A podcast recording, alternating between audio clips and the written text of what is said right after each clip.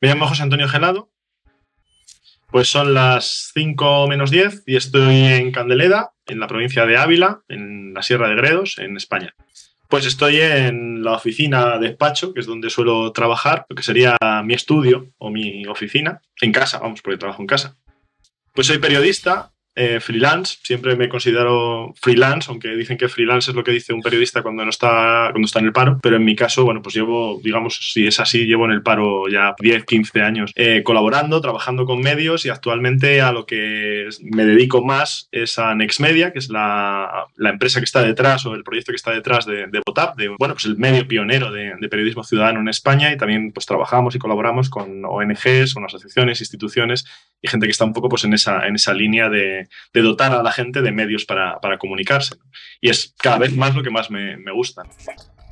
Me gusta sobre todo la, la, tecnología, para que lo vamos a negar. O sea, me defino como freelance, como periodista, pero geek, sobre todo geek, en el sentido en que creo que lo, que más me apasiona es la tecnología como motor de cambio, como posibilidad de mejorar nuestra vida, nuestras condiciones, pero sobre todo también de cambiar las cosas y con todo lo que ha pasado de Spanish Revolution, 15M, post-15M y demás, yo creo que cada vez queda más claro y es más evidente que la tecnología sirve para cambiar las cosas. Una de las, de las frases que más odio era cuando se hablaba del activismo de Facebook o del activismo de salón. Bueno, pues yo creo que está claro que, que la gente también sale a la calle cuando hay que salir a la calle, pero que no solamente en salir a la calle se consigue más eh, objetivos, sino que para eso está, es la parte que más me gusta también, la tecnología para posibilitar que la gente pueda hablar, pueda expresarse e incluso, como están haciendo en, en Islandia, como están haciendo en, en, otros sitios, pues hacer una especie de constitución colaborativa e ir opinando sobre cómo quieres que sean las normas de tu país. ¿no? Yo creo que eso es lo que más me gusta que en tecnología, y además sobre todo es una de las cosas que más me ha desanimado a seguir con otros proyectos, a seguir haciendo pues, cosas como hacía como comunicando o cosas de este tipo que puedo retomar en cualquier momento,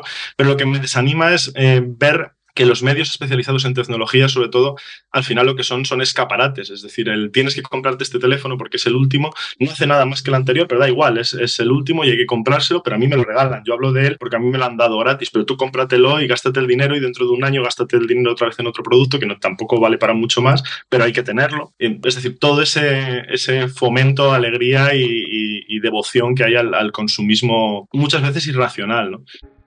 Pues mira, pues aquí tengo las llaves, las llaves con un pendrive pequeñito para, para, llevar, un pendrive, que es como hay que llamarlo. Llevo un teléfono, un iPhone un poquillo ya desfasado, un 3G. Y bueno, pues últimamente pues tabaco y mechero, pero vamos, no siempre. Y la cartera, vamos, algunas tarjetas y poco dinero en metálico, pero bueno, la tarjeta fue pues un congreso internacional de estudiantes o a través de la universidad en la que estaba, la Universidad Pontificia, que era en, en, Finlandia, si no me equivoco, no, en Noruega, perdón, en Noruega, en Trondheim. Y bueno, pues allá hablando con gente de estudiantes de todas partes del mundo, eh, pues veía que entre ellos intercambiaban pues, los datos, el teléfono, tal, y en el año 92 veía que algunos se daban lo que era el electronic mail. ¿Cómo será eso de correo electrónico?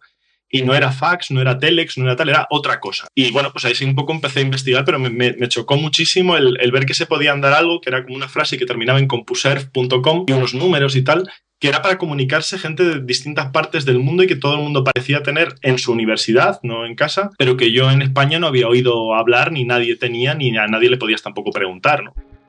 Después de hacer un, podcast, el primer podcast que hice, las primeras pruebas y tal, que era como, pues de repente va alguien y te contesta, ¿no? Y te dice que lo ha escuchado y que comparte algo de lo que has opinado, es decir, que tenías una, una feedback, ¿no? Una reacción de algo que pensabas un poco, que era como tirarlo y a ver si algún día alguien decía algo, pues sí, efectivamente hay alguien al otro lado, ¿no? Que es al final la conclusión más importante que, que sacas de todo esto. Que, que, en Internet, en las redes, en cualquier sistema de comunicación, siempre hay alguien al otro lado. ¿no?